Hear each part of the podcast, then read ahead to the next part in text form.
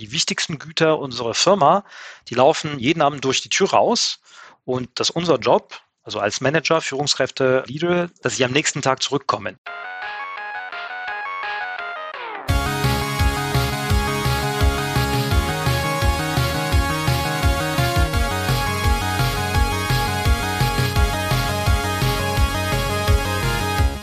Herzlich willkommen zum Digital Pacemaker Podcast mit euren Gastgebern Uli Irnig und mir, Markus Kuckertz. Wir sprechen heute über das Thema Low Code, also um Plattformen, die es ermöglichen, Anwendungen ohne individuelle Programmierung zu entwickeln. Zu Gast haben wir dazu Frederik Cuny, Senior Director Solutions Consulting für Deutschland, Schweiz und Österreich bei Pegasystems.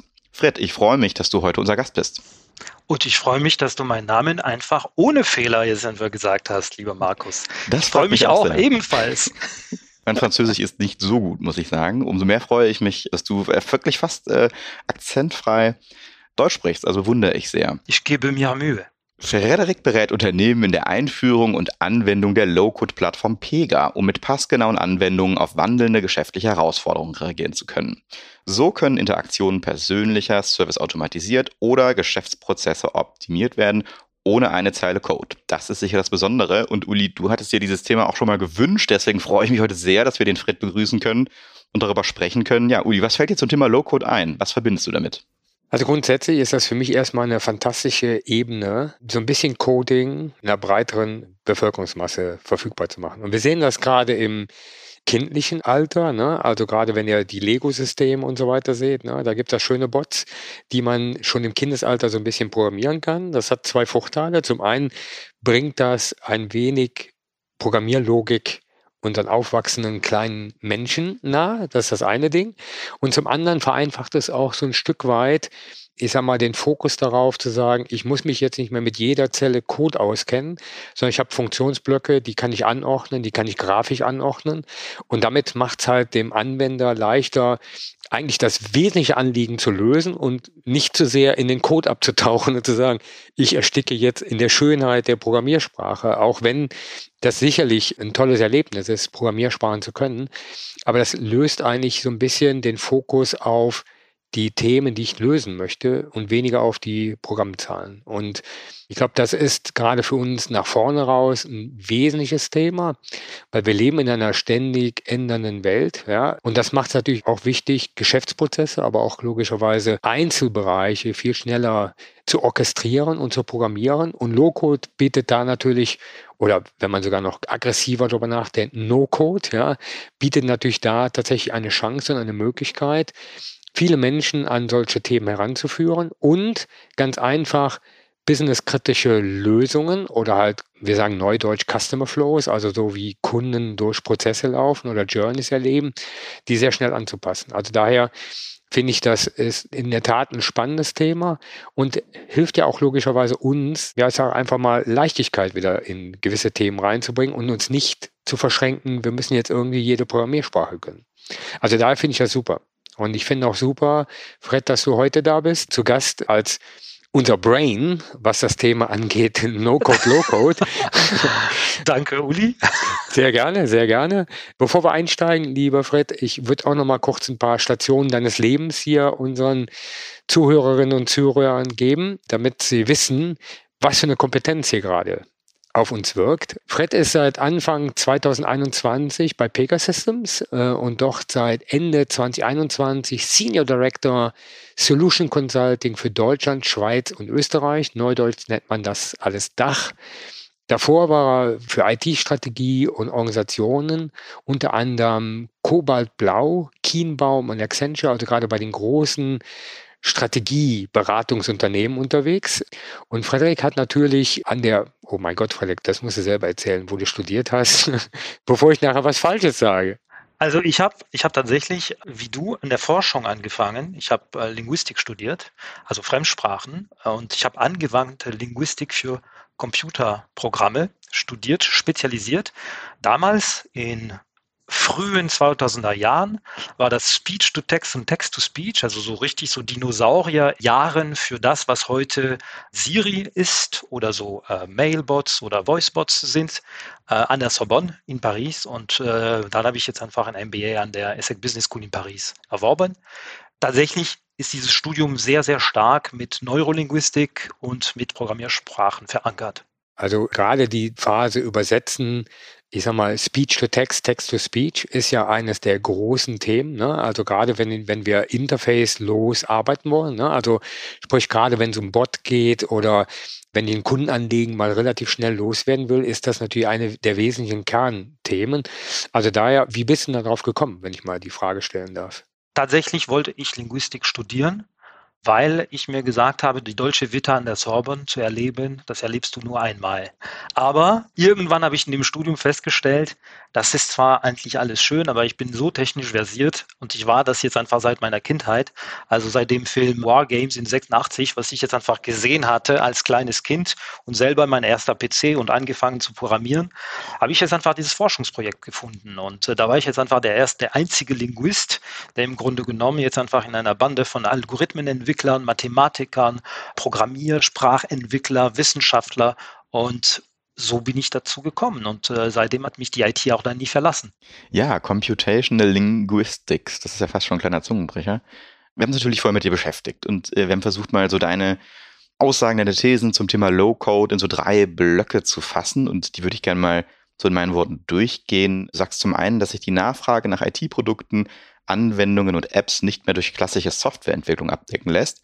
Für den wachsenden Bedarf würden schlicht Mitarbeiter mit den notwendigen fachlichen und technischen Skills fehlen. Dann empfiehlst du Unternehmen, ihre Mitarbeiter so aus- und weiterzubilden, dass sie die benötigten IT-Lösungen und Produkte in ihren Fachbereichen selbst entwickeln können und damit auch nicht in Verführung geraten, halbgare Shadow-IT oder sogenannte Business-led IT-Lösungen einzuführen.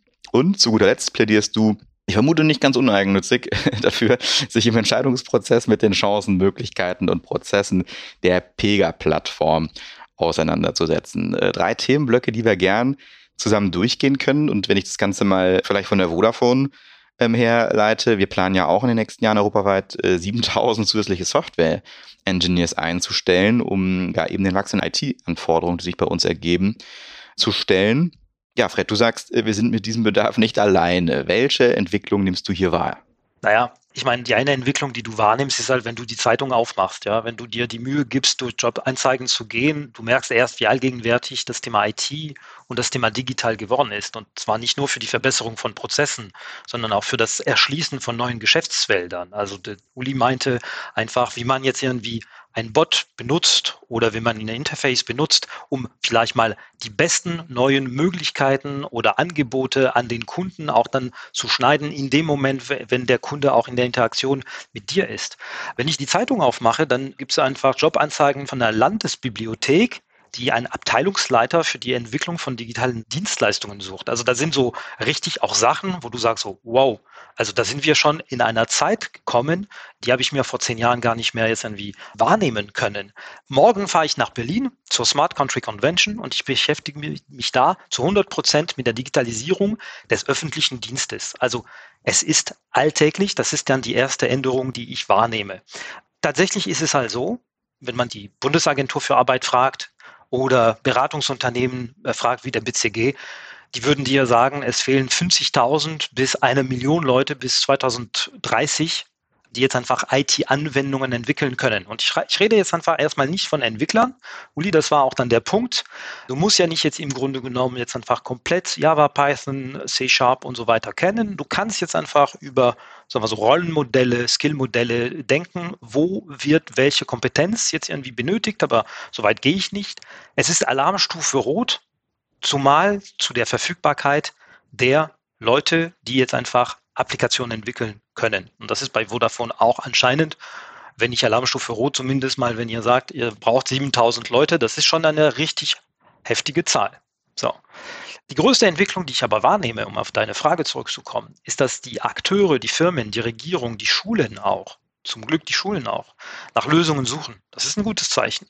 Also führende IT-Dienstleister bauen Quereinsteigerprogramme auf. Die Anzahl der Aktionen, um Gender-Diversität in der IT zu fördern, ist exponentiell gewachsen.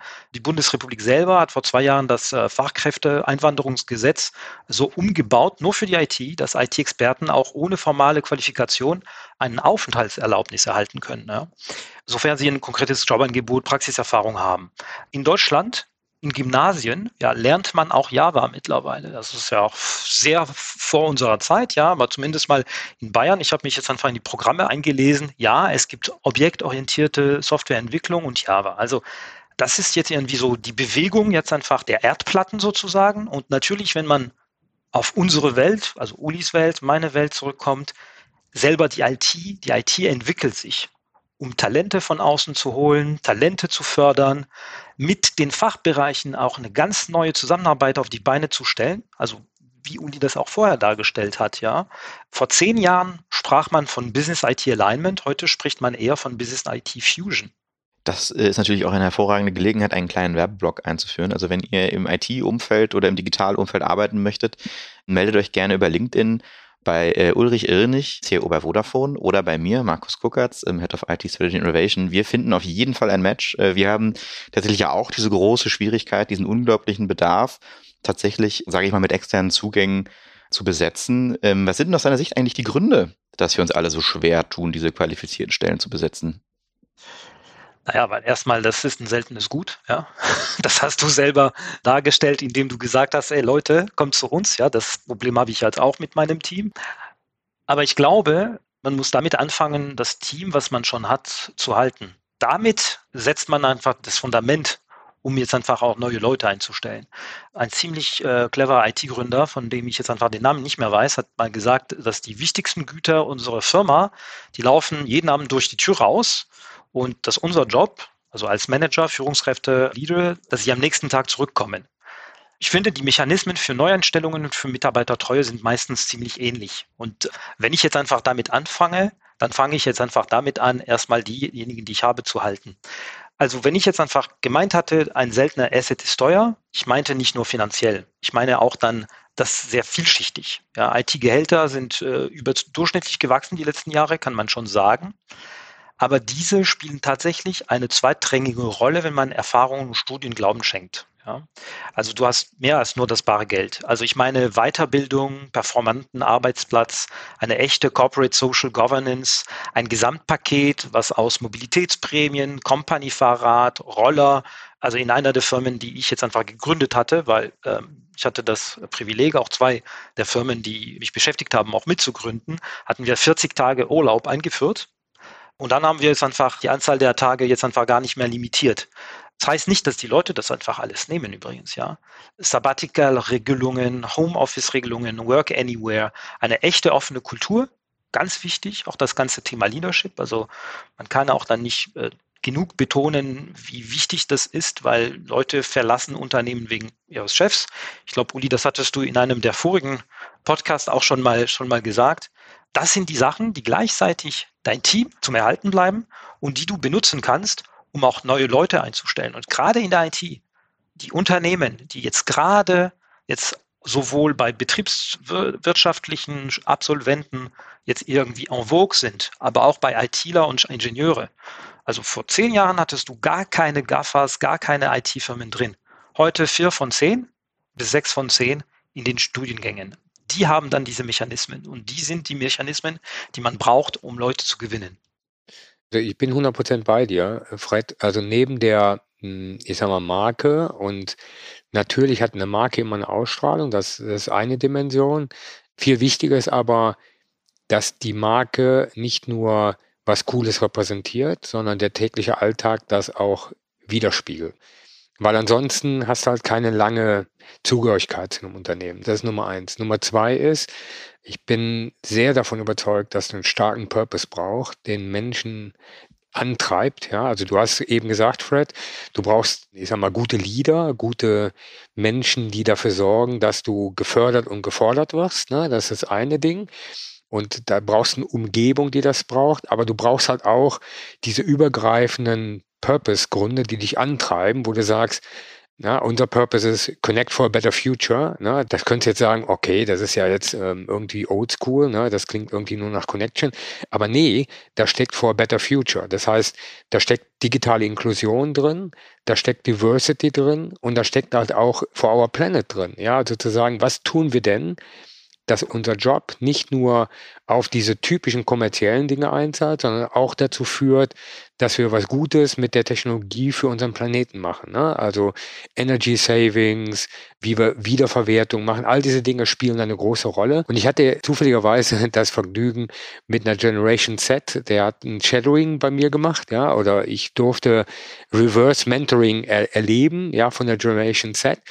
Und da merkst du halt, da spielen andere Dinge spielen da eine Rolle. Ja, und das, das müssen wir halt auch reflektieren und ähm, in unseren Suchen logischerweise reflektieren und damit halt auch die Menschen ansprechen. Und diese Meldung, wir wollen 7000 Software Engineers haben, haben wir ja nicht gemacht, weil wir gesagt haben, naja, was können wir jetzt als nächsten coolen Schritt machen, sondern die Frage ist halt, wie kannst du mit der Software ganz andere Kundenerlebnisse generieren und wie besetzt du quasi genau dieses Layer, wo alle Kundeninteraktionen durchführen. Ich glaube, und Kunde, den interessiert nicht, was für ein ich sag mal, jetzt für ein Billing-System da im Hintergrund läuft, ne, sondern die, die Rechnung muss funktionieren und, und die Programmierer, die wollen halt etwas tun und alle, die jetzt zukünftig auch Low-Code nutzen, die wollen etwas tun, das unseren Kunden nutzt, ja, und damit logischerweise einen Wert generiert. Ihr habt beide davon gesprochen, dass man eben Mitarbeiter natürlich weiter qualifizieren kann, um in dem Feld aktiv zu sein. Wir sprechen immer von Re- und Upskilling, Uli, wenn wir sagen, ja, wir haben ähm, existierende Mitarbeiter, die vielleicht, wo alte Rollen auslaufen, die nicht mehr so gebraucht werden und wo man sich vielleicht überlegen kann, ob das Know-how nicht trotzdem gesichert werden kann und man eben dann in einem anderen ähm, Feld ähm, die Leute einsetzt. Und äh, Fred, du sprachst von der Aus- und Weiterbildung von Mitarbeitern und Mitarbeiterinnen, damit sie die benötigten IT-Lösungen und Produkte in ihren Fachbereichen dann eben selbst entwickeln können. Und vielleicht auch in Bezug auf eben das Thema Low-Code. Ähm, vielleicht kannst du in dem Zusammenhang auch mal erläutern, was heißt denn eigentlich Low-Code und wie sieht so eine Weiterqualifizierung denn dann eigentlich aus? Um Low-Code zu beschreiben, nehme ich jetzt einfach vielleicht mal das Beispiel Pega. Stell dir vor, du möchtest für deine Kinder einen kleinen Modellschloss bauen. Ja, du hast zwei Möglichkeiten. Du kannst dir Holzsteinchen, Farbe für die Wände holen, plus Moos für das Gras, Holzzweige für kleine Bäumchen und so weiter. Ihr macht einen Plan und viel Spaß. So, nach dem Aufbauen, Klebstoff liegt bald überall auf der Wiese, nicht alle Wände sind gestrichen und wegen Zeit hat man auch da auf die Bäume verzichtet. So, das ist das, was Low-Code im Grunde genommen vermeiden kann. Du hast mit Pega oder mit Low-Code-Plattformen eine andere Möglichkeiten. Wenn du jetzt einfach statt eines Schlosses in dem Fall jetzt einfach eine Applikation entwickeln kannst, du kannst dir fertige Komponente holen. Das heißt, eine Low-Code-Plattform ist ein ultimatives Komponentensystem für den Aufbau von Applikationen. Ähm, jetzt wieder zur harten Welt der IT außerhalb von unserem Beispiel. Das heißt nicht, dass du keinen Plan mehr machen musst, um Gottes Willen, weil sonst der Uli wird jetzt im Grunde genommen auch dann großen Augen haben. Im Gegenteil. Das heißt, du kannst heute ein Schloss bauen, morgen einen Bauernhof, übermorgen eine Mühle, einen Brotofen, übermorgen eine weitere Burg. Du kannst eine Umgebung, die für den Anwender Software schreibt, auf die Beine stellen. Du kannst wirklich auf verschiedene Ebenen mit verschiedenen Rollen tatsächlich jetzt im Grunde an der Schnittstelle zum Kunden ja, also so Bots, Chats, Kanäle verbinden. Du kannst Decision-Regeln, also Entscheidungsregelungen definieren und ohne jetzt einfach eine Zeile Code schreiben zu müssen. Du kannst natürlich jetzt einfach, ich würde sagen, die Heavy Lifters in der Programmiersprache müssen natürlich am Anfang auch schon eine gewisse Urbanistik des Programms aufbauen, auch in der Plattform. Aber grundsätzlich hast du die Möglichkeit, die du vorher nicht hattest, mit deinen 7000 IT-Lern, die dir fehlen, die entwickelst du, weil du hast eine viel breitere Masse an Leute, die an diese Applikation arbeiten können.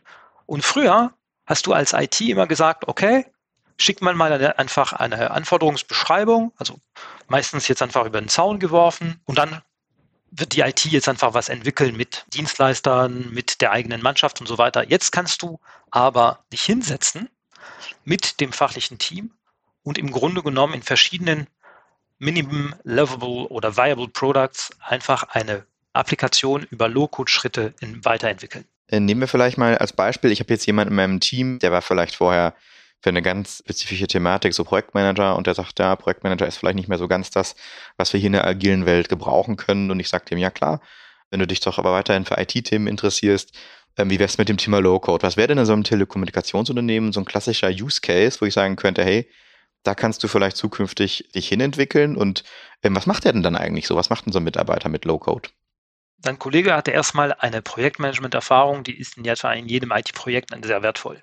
Man muss über verschiedene Ebenen an so einer Applikation ist es sich rantasten. Du kannst jetzt irgendwie Applikationen, die spezifisch für eine Abteilung Arbeitsabläufe erstmal optimieren, schon mal anfangen, über diese Bausteine, Elemente, die ich rantasten, um das im Grunde zu erlernen. Ich glaube sehr, sehr stark an das Spielerische im Lernen. Spielerisch bedeutet auch dann das, an das Team im Lernen. Also Spiel nicht im Sinne von einem Kartenspiel, sondern eher von einem sportlichen. Das heißt, es gibt Spielregeln und es gibt einen Spielübertragungsort. Spielregeln sind genau die, die Spielregeln des Projektmanagements, die modernen, Agile, Scrum, Safe. Das heißt, du kannst jetzt einfach darüber schon mal, äh, schon mal starten. Dann kannst du über das zweite, das zweite ist ja Rapid Prototyping, Design Thinking, dass man wirklich jetzt einfach diese What you see is what you get Komponente erstmal dem nicht fachlichen, nicht technischen beibringt, damit er im Grunde oder sie jetzt wirklich dann diese Bauklötze, diese Türme, Prinzessin, die ich jetzt einfach vorher beschrieben habe, jetzt irgendwie jetzt einfach in dem Schloss ranbaut, ohne dass er oder sie an den Schloss jetzt einfach reingeht. So. Und dann gibt es den Spielübertragungsort. Also Digital Labs, vielleicht mal auch Intrapreneurship-Methoden, Elemente, die jetzt einfach hinzuzufügen sind. Das heißt, du musst nicht nur die Inhalte des Lernens, sondern das Gesamtpaket des Lernens. Das Warum lerne ich? 96 Prozent äh, der Applikationen können nicht jetzt einfach gemacht werden, weil es jetzt einfach nicht genug Leute gibt, die das machen können. Einfache Gleichung, ich brauche mehr Leute wie lerne ich einfach in diesem spielerischen, in diesem Environment, dieser Umgebung, die ich dir jetzt einfach beschrieben habe. Und dann kannst du dich jetzt einfach über die Inhalte kümmern. Was lerne ich? Und dann muss man sich anschauen. Ein Projektleiter wird wahrscheinlich jetzt irgendwie einen anderen Content haben, wie jemand, den ich jetzt einfach von der Java Plattformentwicklung, also so ein Spezialist, den ich vielleicht mal auch auf Low-Code bringen möchte, weil ich kann auch mittlerweile sehr, sehr mächtige Applikationen entwickelt auf Low-Code. Und ich denke, dass vor allen Dingen gerade für Quereinsteiger in solche Themen ein super Schritt. Und was ich bei vielen Bewerberinnen und Bewerber beobachte, dass manchmal der Mut fehlt, zu sagen, oh, ich gehe jetzt genau in so einen Schritt rein und komme ein Stück weiter in solche, ich sag mal, Techie-Themen rein. Aber das ist genau so eine Dimension, wo du sehr schnell Business, und weil du hast eben so schön über Fusion-Teams gesprochen, ja, wo du Business und IT-Dinge sich wirklich vermischen. Ja, und das ist eigentlich eine sehr schöne Dimension, weil das hilft halt sehr schnell Richtung Kundeninterface situativ Themen zu lösen, ohne jetzt Armadas von Softwareentwicklern zu haben, sondern genau relativ schnell solche Dinge zu, wie du eben sagst, Prototypen, ja, die halt dann auch helfen zu verstehen, dass die Lösung für den Kunden tatsächlich auch einen Mehrwert bringt und nicht erst wenn es lange gebaut worden ist, dann festgestellt wird, sondern du kannst halt sehr schnell Dinge etablieren und ausprobieren. Du hast jetzt wirklich jetzt einfach Spielregeln und das sind dann diese Methoden und du hast einen Spielübertragungsort. Also wirklich nicht unterschätzen, wie wichtig jetzt einfach diese Spielübertragungsorte sind, diese Hackathons, diese Low-Code-Live-Workshops, damit die Leute diese Barriere einfach nicht mehr sehen, weil wie Uli gesagt hat, jemand, der vielleicht mal gar keinen Bezug zu einem technischen Hintergrund oder zu einem technischen Inhalt hat, wird erstmal eine kleine Angst haben. Und die Angst muss man nehmen und die Angst nimmt man mit der Lust am Spielen, den Spielregeln und dem Spielübertragungsort. Lass uns vielleicht einmal konkret zu eurer äh, Pega-Plattform kommen. Und ähm, ja, was mich natürlich interessieren würde, ist, was ist das Besondere an Pega und was unterscheidet die Plattform von alternativen Ansätzen? Wie wir vorher gesagt haben, Low-Code kannst du auf verschiedene Ebenen entwickeln. Du kannst jetzt einfach vielleicht mal eine kleine Applikation für eine Abteilung machen. Du kannst sehr, sehr schnell eine Applikation, die jetzt einfach mobil geht, machen. Und du kannst vielleicht mal auch größere Applikationen. Dadurch bedingt sich auch ein Stück weit die Komplexität des Modells und des Low-Code-Modells oder No-Code-Modells des Anbieters. Pega steht schon für eine sehr mächtige Plattform. Das heißt, ein Alleinstellungsmerkmal von Pega ist es, dass Pega eine der einzigen Low-Code-Plattform ist, die du jetzt einfach auf Enterprise Scale, wie man auf Neudeutsch sagt, das heißt, du kannst es einfach sehr groß machen. Pega kommt eigentlich aus dem Decisioning. Decisioning, unser Gründer äh, Alan Treffler hat 83 Pega gegründet. Sein Curriculum ist, er war Schachmeister. Also Schachmeister bedeutet, er hat sich im Grunde genommen Algorithmen gedacht, wie man jetzt einfach Fälschungen in Transaktionen in Banken erkennen kann. Die Komponente, die Pega jetzt einfach hinzufügen kann in der Plattform, sind sehr ausgearbeitete Komponente, die in Richtung Marketing, Decisioning, Channel, also welche Channel du ansprichst, ob du Alexa über WhatsApp, über Mail und so weiter, diese ganzen Channel-Anbindungen, die bringen auch Pega als Komponente mit. Auch dann an jedem Schritt kann jetzt einfach Entscheidungsfähigkeit und Decisioning gebracht werden. Das heißt künstliche Intelligenz. Pega bringt einfach ein sehr mächtiges Tool und bringt, und das ist ja wiederum interessant für die IT, glaube ich, die Tatsache, dass du Low-Code jetzt auch ein Stück weit in eine geregelte IT-Governance reinbringen kannst. Weil das ist das Problem bei Low-Code weil ich bin selber kein Fundamentalist von Low-Code, ja. Ich sage zwar, das ist jetzt einfach ein Teil der Lösung, aber das könnte auch ein Teil des Problems sein. Stell dir vor, du hast jetzt irgendwie statt 7000, 70.000 Entwicklern und die entwickeln in jedem Bereich einfach irgendwelche Applikationen und lassen irgendwelche Leaks in deiner IT-Landschaft. Uli ist dafür verantwortlich, dass sie im Grunde genommen dann ein Betrieb der IT der Vodafone regelrecht abläuft. Das ist das Gegenteil davon. Das heißt, eine Plattform muss im Grunde genommen auch dann innerhalb, sagen wir so, der Möglichkeiten, die angeboten werden, auch eine Governance, ein Governance-Framework führen und das bietet Pega. Die Beispiele, die du eben erwähnt hast, die sind ja vor allem im Kundenservice für uns relevant und um das vielleicht nochmal so ein bisschen konkreter für unsere Hörer und Hörerinnen zu machen. Kannst du uns beschreiben, ähm, ja, wie Teams und Fachbereiche im Detail an den Lösungen arbeiten? Wie muss ich mir die Arbeit da vorstellen? Wir reden von IT und Business Fusion. Du nimmst einfach ein kleines Team im agilen Prinzip, also im Grunde genommen dann dieser Scrum-Prinzip des kleinen Teams mit sieben Leuten. Du definierst dann bestimmte Rollen. Sagen wir so, im Pega oder im Generellen hast du eine Business-Architekt-Rolle, was früher jetzt einfach der Anforderungsmanager war. Dann hast du jetzt einfach einen Systemarchitekt, was im Grunde genommen jetzt einfach der technische Spezialist war. Dann nimmst du jetzt einfach einen Decisioning Architekt, was die ganze, die ganze Palette der, sagen wir so, künstlichen Intelligenz äh, übernimmt. Und du definierst das und überträgst das jetzt einfach in einem agilen Prinzip, wo du jetzt einfach Product Owner, Product Team, Produktinkremente, also wo du definierst einfach relativ geschlossene Pakete, die sehr schnell dem Kunden gezeigt werden. Also es ist nicht nur im Customer Service, wir arbeiten auch bei Vodafone, aber in anderen Bereichen.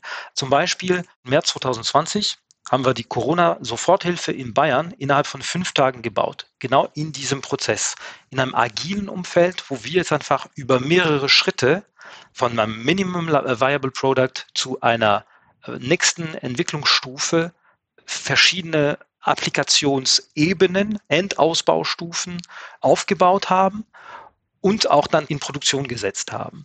Das bedeutet im Kern eine Rapid Prototyping Design Thinking orientierte Arbeit und eine agil orientierte Arbeit.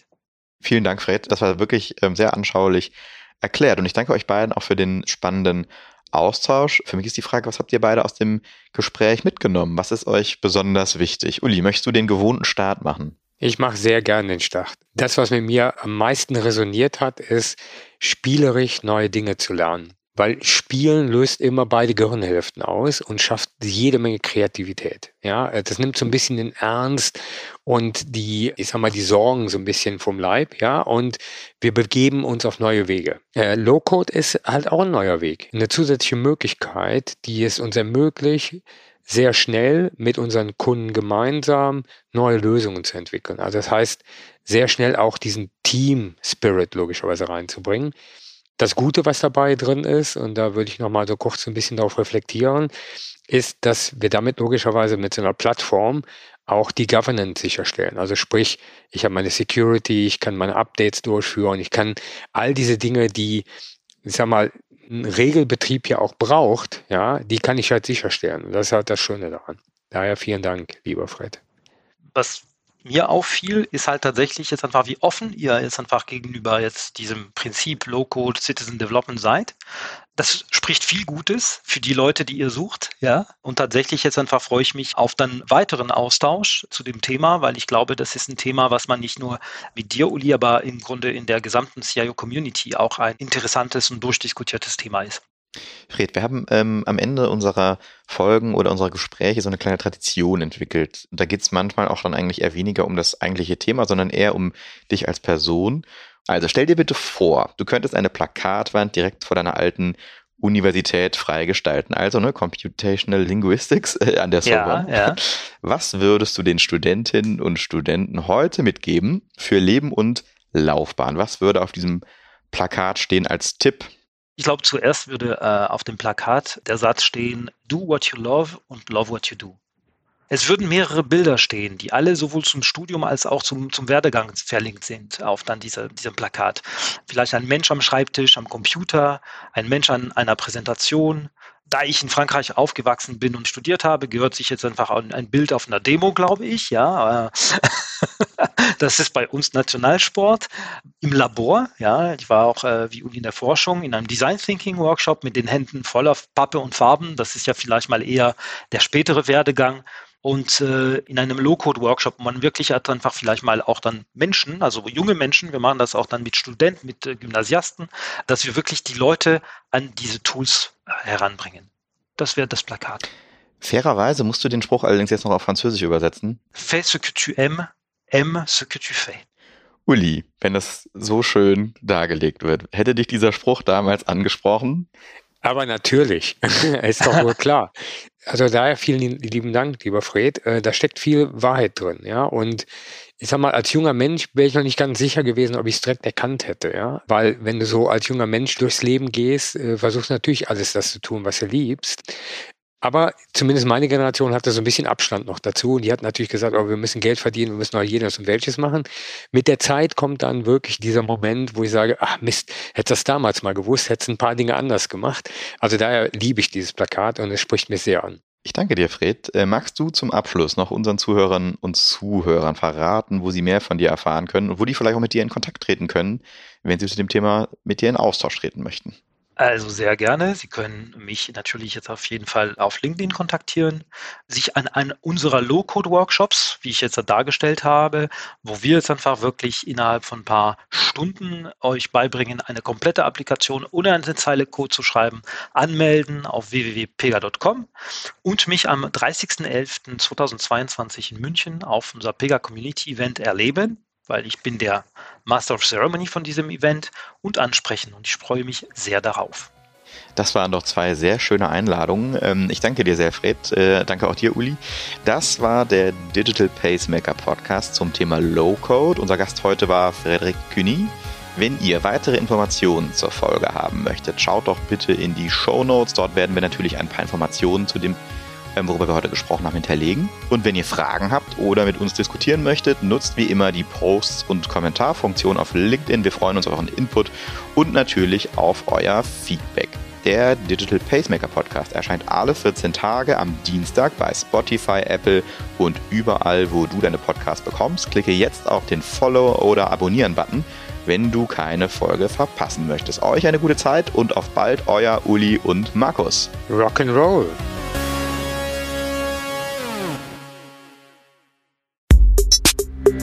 Der Digital Pacemaker Podcast ist eine Produktion von Maniac Studios.